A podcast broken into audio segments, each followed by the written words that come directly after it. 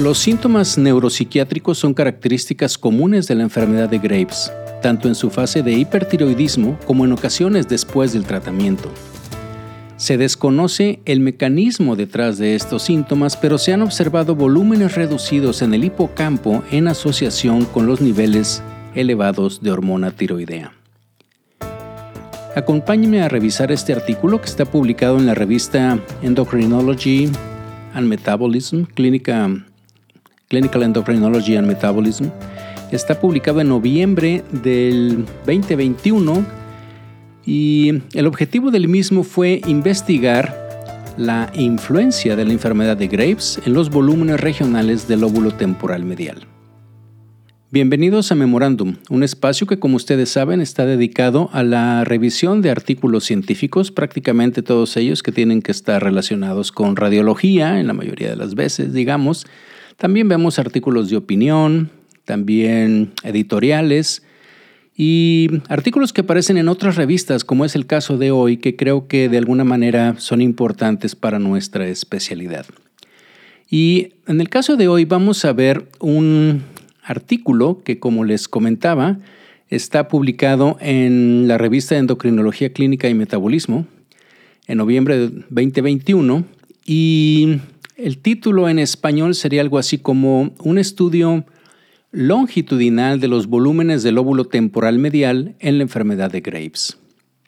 Y bueno, para entrar un poco en contexto, en el detalle, pues vamos a, a poner esto así en perspectiva, ¿no? Y bueno, obviamente todos sabemos que las hormonas tiroideas pues son esenciales para muchas cosas, entre ellas, obviamente, para el buen funcionamiento cerebral. Y prueba de ello es que, por ejemplo, en los pacientes que tienen hipotiroidismo manifiesto, pues este conduce al deterioro cognitivo y también fíjense que se ha demostrado que se reduce el volumen de la materia gris a nivel del hipocampo. Pues bien, eso es en el hipotiroidismo, pero resulta que en el hipertiroidismo, donde hay síntomas mentales que incluyen inquietud, intolerancia al estrés, fatiga, ansiedad, depresión y también existe deterioro cognitivo. Y bueno, la mayoría de los síntomas se resuelven en uno o en otro caso al alcanzar el eutiroidismo, pero una gran proporción de pacientes pues realmente no se recupera o no recupera la salud mental completamente. Y entonces, al igual que en el hipotiroidismo, resulta que en el hipertiroidismo aparentemente también está relacionado con volúmenes del hipocampo más pequeños en comparación con los controles. Y estos volúmenes hipocampales reducidos pues también se han descrito en otras enfermedades con síntomas mentales. Eh, en, varias, en psicosis maníaco-depresivas, en, en otras enfermedades también se ha visto que existe una correlación, vamos a decir así, estructural entre la parte mental, que podríamos llamar funcional o deterioro mental, y la parte morfológica, ¿ok? Pero desde el punto de vista de las, estas enfermedades, de, de las endocrinológicas, por ejemplo, pues en el síndrome de Cushing la respuesta al tratamiento incluye tanto la recuperación de los volúmenes del hipocampo como la mejora de los síntomas mentales. Ahora, hay algunas enfermedades que también se observan volúmenes más pequeños, no nada más en el hipocampo, sino también en las amígdalas cerebrales. Entonces, aunque esto ya se ha visto, pues queda por determinar primero la consistencia del hallazgo de volúmenes hipocampales reducidos en el hipertiroidismo, así como el mecanismo detrás de esta reducción de volumen y la relación que los síntomas mentales pudieran tener con el rendimiento también neuropsicológico en estos pacientes. En particular, en la enfermedad de Graves, fíjense que las hormonas tiroideas y los anticuerpos contra el receptor de tirotropina, pues son los posibles responsables, porque ya se ha visto, se ha demostrado que sus, receptores están presentes en muy altos niveles a nivel del lóbulo temporal medial, que es de lo que este artículo se trata. Y aunque previamente ya se han descrito alteraciones longitudinales del volumen cerebral en tirotoxicosis experimental, pues resulta que el único estudio previo en humanos sobre cambios cerebrales estructurales en la enfermedad de Graves es un estudio transversal que de hecho está publicado, eh, bueno, lo revisé por este, eh, este podcast, en el European Journal of Radiology en el 2014. ¿ok? Y bueno, déjenme aquí hacer un paréntesis de esto que les acabo de decir de un eh, estudio longitudinal contra un transversal. Recuerden que en esta, en esta situación lo que estamos haciendo básicamente son estudios observacionales, es decir, no estamos nosotros haciendo absolutamente nada, en este caso en el paciente, al principio, pero la diferencia entre un transversal es que es como una fotografía, es lo, que típicamente conocemos como una encuesta. La encuesta típica pues es que alguien te pregunte eh, lo que piensas sobre esto, por quién vas a votar, etc. Pero bueno, desde el punto de vista de imagen, pues es tomar una imagen. Estamos encuestando, estamos interrogando al paciente a través de un método de imagen. Si lo hacemos en una sola ocasión, pues esta es una medición transversal. Si lo hacemos en el tiempo y hacemos varias mediciones, entonces este es un estudio longitudinal. Y por eso es la fuerza de este, de este estudio, ¿sí? que es un estudio longitudinal, es decir, se hizo una resonancia magnética antes y otra después del tratamiento. Entonces, volviendo al punto, bueno, se desconoce hasta el momento si el retorno al eutiroidismo en la enfermedad de Graves se acompaña de una recuperación estructural del cerebro y si los cambios morfológicos del cerebro se recorrelacionan también con los síntomas mentales. Bueno, fíjense que los autores previamente describieron un, artículo en el British Medical Journal en el 2019, los autores de aquí, eh, eh, que se llama COG-TI, que es como cognitive y tiroides, de THI, de thyroid. Y este, ahorita les platico un poco más, pero es un esfuerzo, digamos, eh, científico, pues, que está en curso en busca de responder estas preguntas que les estaba haciendo y con el, objetivo de medir el volumen del óvulo temporal medial, pues el enfoque longitudinal del estudio Cocktai, este, digamos que evita el problema de de que la variación natural de los volúmenes del óvulo temporal medial entre sujetos es muy grande y dificulta que se detecten incluso cambios de volumen que sean sustanciales a través de la comparación de grupos. Lo que yo les decía que pasó en el otro, en el otro artículo del European Journal of Radiology, eh, lo que hicieron fue compararon pacientes que tienen enfermedad de Graves y con pacientes con controles normales. Entonces era grupo contra grupo y obviamente esa es una parte, fue transversal, nomás se tomó una a los pacientes, a diferencia de este, en donde el paciente fue como quien dice su propio control. ¿ok? Entonces, en esta, ellos hicieron una como subdivisión de ese estudio, este, digamos que este estaría como anidado en el cocktail, en donde los, los autores se plantean básicamente tres hipótesis. Primero, es las estructuras del óvulo temporal medial en pacientes con enfermedad de Graves no tratadas son más pequeñas que las de los controles sanos, primero entre los dos grupos. Dos, a medida que los pacientes mejoran su estado tiroideo, aumentan los volúmenes del óvulo temporal medial, esa es la segunda. Y la tercera es que el grado de recuperación de la sintomática está ligado al aumento de los volúmenes del óvulo temporal medial, o sea, la parte la segunda hipótesis, pues. Entonces, dentro de material y métodos o diseños del estudio, vamos a ver lo más importante. Es un estudio que tiene mucha, mucha información y obviamente por cuestiones de tiempo no voy a, este, pues a revisar todo. Pero en resumen, digamos que este estudio Coctai es un ensayo, primero es prospectivo, de casos y controles. Se hizo en el Centro de Endocrinología y Metabolismo del Hospital Universitario de Sahlgrenska, en Suecia. Y este estudio incluye 65 pacientes premenopáusicas que tienen enfermedad de Graves y se comparó con 65 controles emparejados en edad y en todo lo demás desde septiembre del 2011 hasta octubre del 2019. Son básicamente como ocho años que tomó este estudio, es, que es uno de las de los puntos que al final los autores de repente dicen, bueno, puede ser una de las limitaciones que fue así, pero bueno, finalmente fue lo que pudieron conseguir, ¿no? Estos 65 pacientes. Las pacientes fueron incluidas dentro de las dos semanas desde el inicio del tratamiento con fármacos antitiroideos. Y este tratamiento del, hipertiroidismo, bueno, siguió primero el régimen de tratamiento que hacen ellos, ¿no? Es que todos los pacientes recibieron hormonas antitiroideas en un régimen de bloqueo y después se reemplazó con la adición de 50 microgramos de levotiroxina después de dos semanas y aumentaron la dosis a 100 microgramos después de cuatro semanas. Y la otra es que algunos pacientes pues, se sometieron a cirugía con tratamiento previo de, terapia antitiroidea. Bueno, los pacientes, así como los controles, se sometieron a una serie de estudios, obviamente de evaluación integral en el momento en que se incluyeron y después en una media más o menos de 18 meses, en donde, bueno, en este todo esto se incluyeron datos demográficos, tabaquismo, evaluación de anticuerpos, hormonas tiroideas, cuestionarios de fatiga mental, de ansiedad, de depresión, de calidad de vida, incluso se hicieron muchas pruebas neuropsicológicas. Y además los participantes también, obviamente, pues es el motivo del podcast, pues se sometieron a imágenes de resonancia magnética antes y después del tratamiento.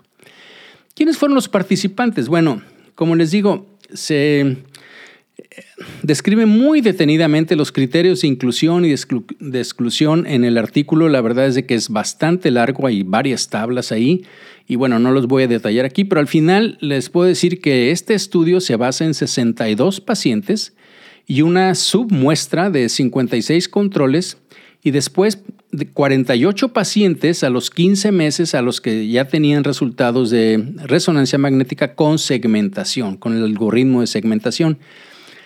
Y la otra cosa que hacen ellos es que, bueno, al final se incluye nada más 22 eh, exámenes de resonancia magnética en los de seguimiento, en los controles, porque pues se dieron cuenta que en un análisis preliminar no se encontraron indicios de un cambio longitudinal, o sea, en el mismo paciente normal entre antes y los 15 meses después. hubo cambios prácticamente que eran pacientes más o menos jóvenes también, todos eran premenopáusicas, y obviamente, pues en estos pacientes eh, básicamente no, tuvieron que hacer los 65 resonancias, sino nada más hicieron 22. Bueno, desde el punto de vista bioquímico, pues como se pueden imaginar, tomaron todas las muestras que quieren, eh, en, todas las, todas las partes, muestras de sangre, mediciones de laboratorio, valores de referencia, todo eso viene ahí. Y, bueno, obviamente está muy bien basado de que los pacientes tenían diagnóstico previo en cuanto a la cantidad de hormona tiroidea, los anticuerpos antitiroideos y cómo todas esas mediciones vienen ahí en las diferentes tablas. Por si alguno de ustedes les, les interesa, pues ahí está. La parte que enfatizan ellos mucho es la parte eh, neuropsicológica o psiquiátrica. Y aquí hicieron varias pruebas las, con muchas puntuaciones o escalas y los síntomas de ansiedad y depresión se evaluaron mediante una autoevaluación que está basada en la escala de calificación psicopatológica integral que se llama CPRS. Eh, el examen neuropsicológico también comprendió evaluaciones de velocidad de procesamiento, atención, memoria de trabajo, fluidez verbal. Todo eso lo evaluaron, como les digo, y está muy completo la otra cosa fue la morfología cerebral. Bueno, las imágenes de resonancia magnética, que es lo que nos interesa un poquito más a nosotros, todos hicieron una resonancia magnética de 3 Tesla de Philips, eh, de ahí del Departamento de Radiología del Hospital Universitario que les digo de, de de Suecia. Y para la volumetría eh, automática, pues se adquirieron axialmente imágenes en T1 tridimensionales y se adquirieron secciones coronales en imágenes de T2 que tenían una eh, voxel de punto .35 por punto .35 por 2 milímetros y eso se hizo la segmentación o volumetría manual. Y bueno, las imágenes tridimensionales que estaban ponderadas en T1 utilizaron esta, además un software de volumetría automática y se procesaron Siguiendo, aquí vienen siete pasos, que es un submuestreo de voxeles isotrópicos de un milímetro. Viene, todo esto, este, la corrección de sesgo, la normalización posicional. También hicieron con un software que se llama Pinkham.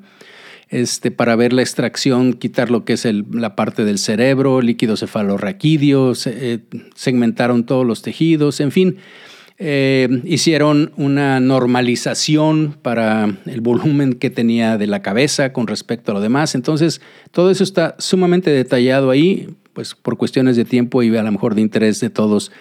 Eh, si quieren, pues ahí viene muy bien detallado, pero para, eh, como les digo, para reducir incluso la variabilidad de los volúmenes del óvulo temporal medial debido al tamaño de la cabeza, se hizo una normalización de los volúmenes y bueno, también esta misma se hizo en el estudio normal, o original, pues, y en el de seguimiento, ¿no?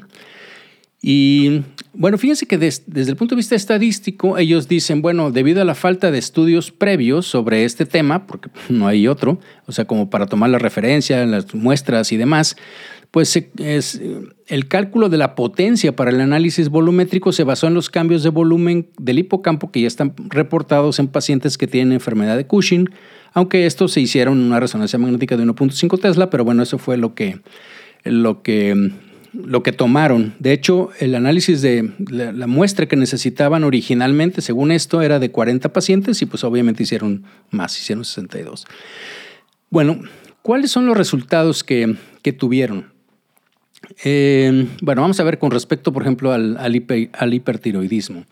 En el momento del diagnóstico, los pacientes con enfermedad de Graves presentaban T4 libre, mayor o igual a 50 picomoles, en el 93.5% y T3 eh, total mayor o igual a 6 nanomoles en el 56% de los pacientes.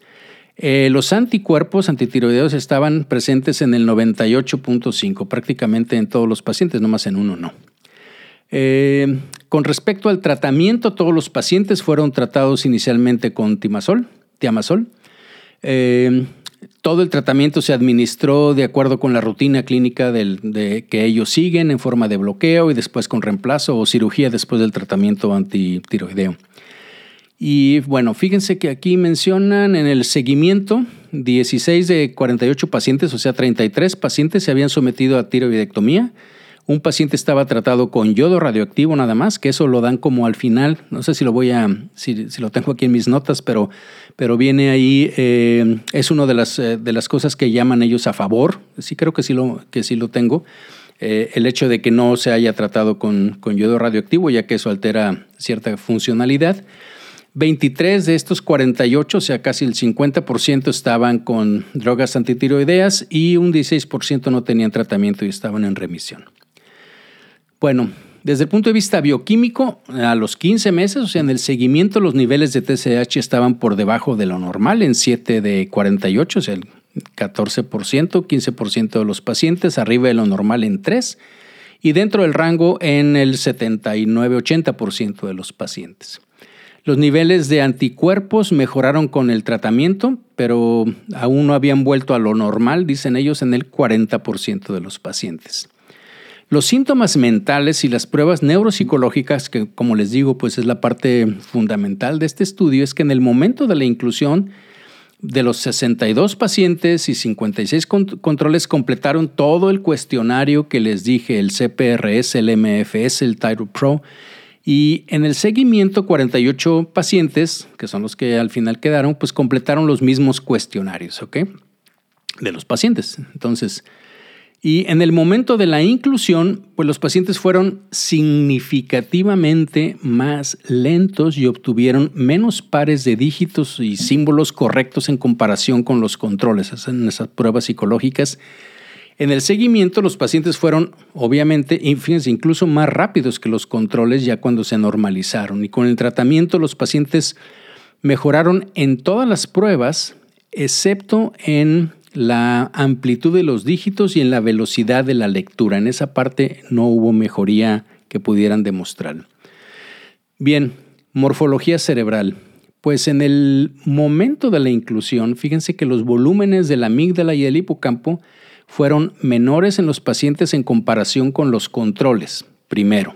¿ok?, y las diferencias medias en el porcentaje fue dramático. Fíjense que incluso lo usan ellos hasta con exponentes, porque les voy a decir, en el em, volumen fueron de menos 10%, ¿sí? Para la amígdala izquierda, o sea, con una P que era, imagínense, es punto cinco ceros y luego 2.8, ¿ok? O 2.8. Em, y luego para la amígdala derecha es... Eh, punto, siete ceros y luego cinco. ¿ok? O sea, es muy, muy significativa la diferencia que hubo con, con esto. Con el hipocampo izquierdo también fue muy significativo, una P que fue igual a .013 y en el hipocampo derecho de .009. Entonces, obviamente había una disminución tanto en las amígdalas sobre todo, pero también en los dos hipocampos, ¿ok? Ahora, eh, con el tratamiento antitiroideo o el tratamiento quirúrgico, la amígdala y el hipocampo de los pacientes aumentaron significativamente de tamaño. El aumento medio fue de más o menos un 7% para la amígdala izquierda, lo cual también fue estadísticamente significativo, con una P de .00003, o sea, cuatro ceros y el 3. Eh, para la amígdala derecha hubo también es un, ah, creció un 11%, o sea, una significativa de 0.6 ceros y luego el 1.7.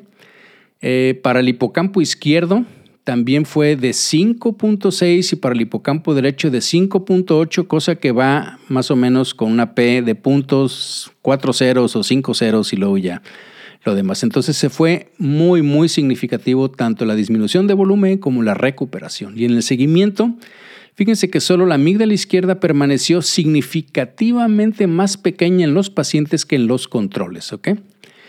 Ahora, en los 22 controles que se investigaron, que con un intervalo de 15 meses más o menos, pues no hubo diferencias significativas en los volúmenes ni de la amígdala ni de los hipocampos en sus propios controles. Por eso les digo que nada más hicieron 22 y ya no hicieron todos los demás. Bueno, viene otro eh, apartado que dice hormonas eh, tiroideas, anticuerpos y volúmenes del óvulo temporal medial. Y bueno, Ahí hablan ellos que al momento de la inclusión pues hubo unas correlaciones negativas entre el nivel de anticuerpos y el volumen normalizado de la amígdala izquierda, que fue muy significativo de 0.006, y de la derecha también de 0.005 y del hipocampo derecho. En el seguimiento no hubo diferencias estadísticamente significativas en ninguno de los volúmenes entre los pacientes con TSH normales y aquellos que tenían el TSH que eran fuera de rango. ¿Se acuerdan que les, que les platiqué que había algunos? Y tampoco entre los pacientes que habían sido operados o los que no. Prácticamente no había diferencia entre ellos. Bien, pues ya en la, en la sección de discusión del artículo, ¿qué podríamos decir? Bueno, que en este estudio Primero, pues se demuestra la participación del cerebro en la enfermedad de Graves a nivel no conocido o informado previamente. Eh, evidentemente no para mí, pero obviamente esto lo dicen los autores, entonces creo que ellos hayan hecho una búsqueda apropiada de, de todo esto.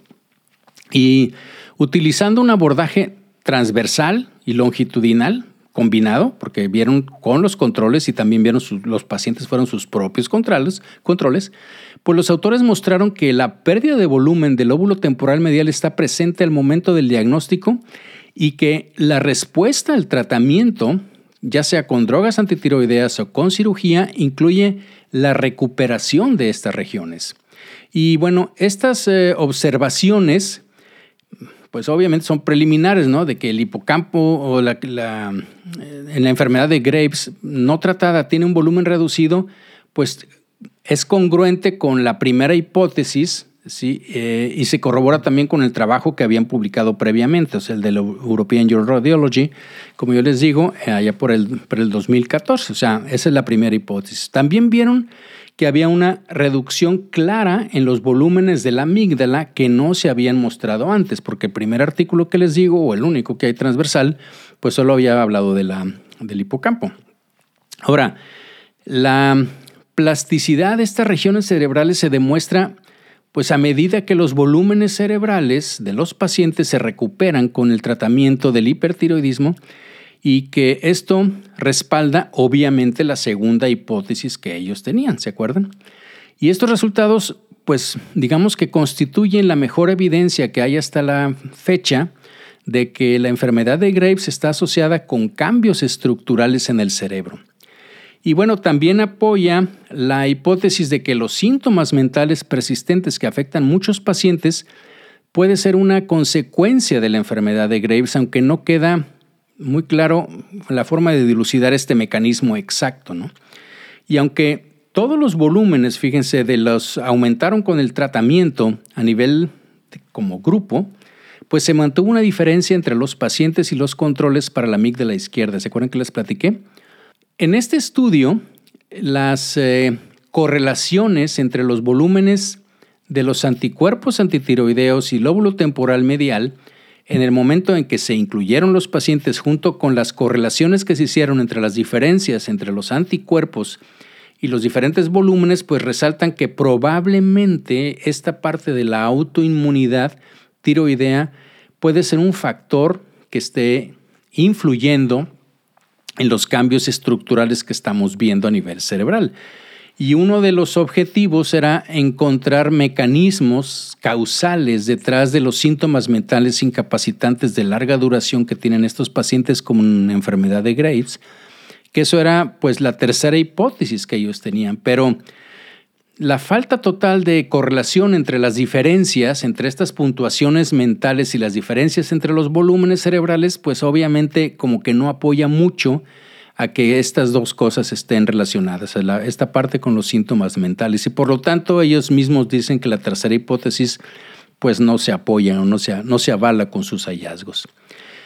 Y bueno, con respecto a las pruebas neuropsicológicas, fíjense que el diseño de este estudio pues puede haber digamos que subestimado la gravedad de los síntomas cognitivos, ya que hay, las pruebas se realizaron pues en una mediana, dicen ellos, de ocho días después del inicio de las drogas antitiroideas, pero obviamente lo menciona que no consideraron ético pues retrasar el tratamiento hasta que se incluyeran los pacientes en el protocolo de investigación.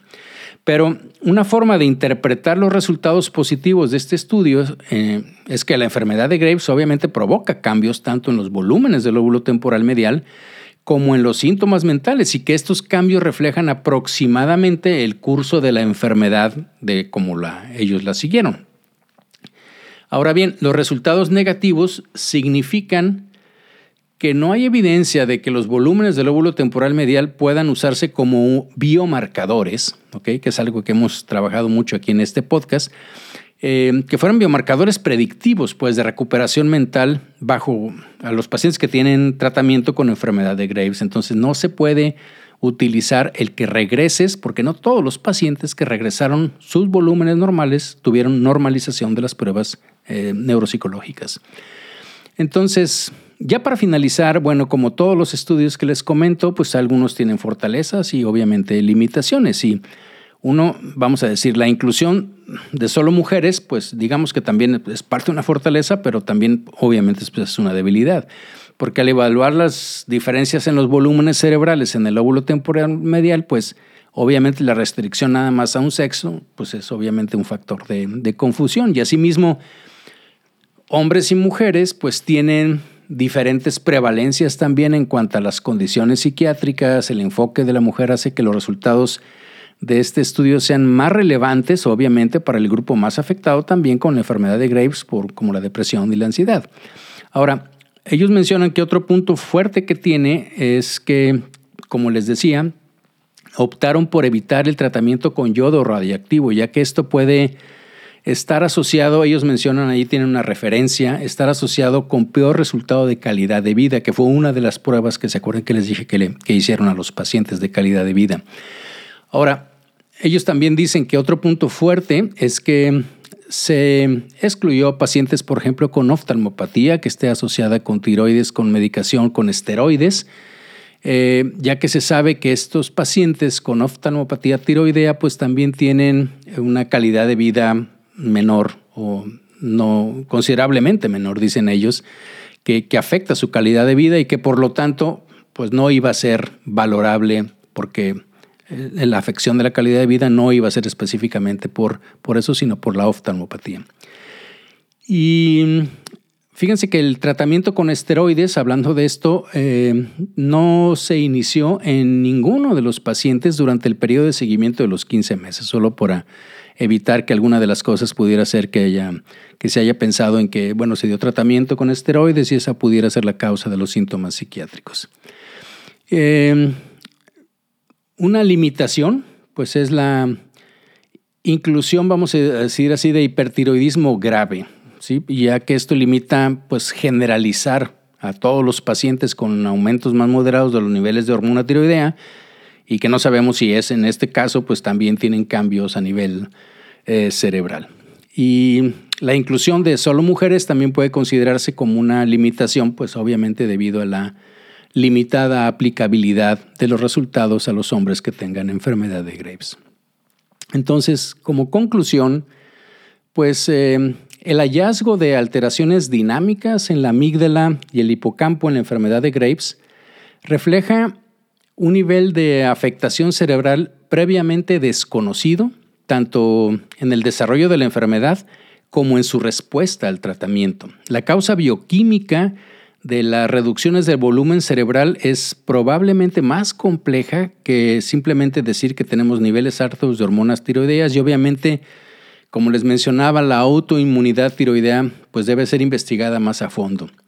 Y aunque no se encontraron correlaciones entre la gravedad de los síntomas y los volúmenes cerebrales a nivel de los grupos de estos volúmenes de lóbulo temporal medial, pues eh, se redujeron en pacientes con hipertiroidismo, en la enfermedad de Graves, cuando estaban hipertiroideos, y aumentaron después del tratamiento. Y al mismo tiempo se disminuyó la gravedad de los síntomas prácticamente en todas las escalas. Y este paralelismo pues indica que la existencia de síntomas mentales como consecuencia de la enfermedad pues obviamente merece mayor atención. Bien, pues espero que haya sido de su interés. A mí me llama siempre mucho la atención esta correlación entre la parte eh, fisiológica, la parte estructural y en este caso la parte de trastornos mentales y que pudiéramos correlacionar con hallazgos eh, morfológicos, en este caso a nivel del lóbulo temporal medial, hipocampo, amígdalas. Y pues eh, creo que este es un terreno en el cual pues podemos nosotros contribuir bastante como radiólogos en el entendimiento y en el seguimiento de esta enfermedad, como es la enfermedad de Graves, el hipertiroidismo y quizá otras enfermedades psiquiátricas que, como les comento, también se ha encontrado que hay correlación morfológica de las mismas. Agradezco mucho su atención. Como siempre también agradecería que me dejaran sus comentarios, sugerencias en las diferentes plataformas de Memorándum y nos escuchamos en la próxima.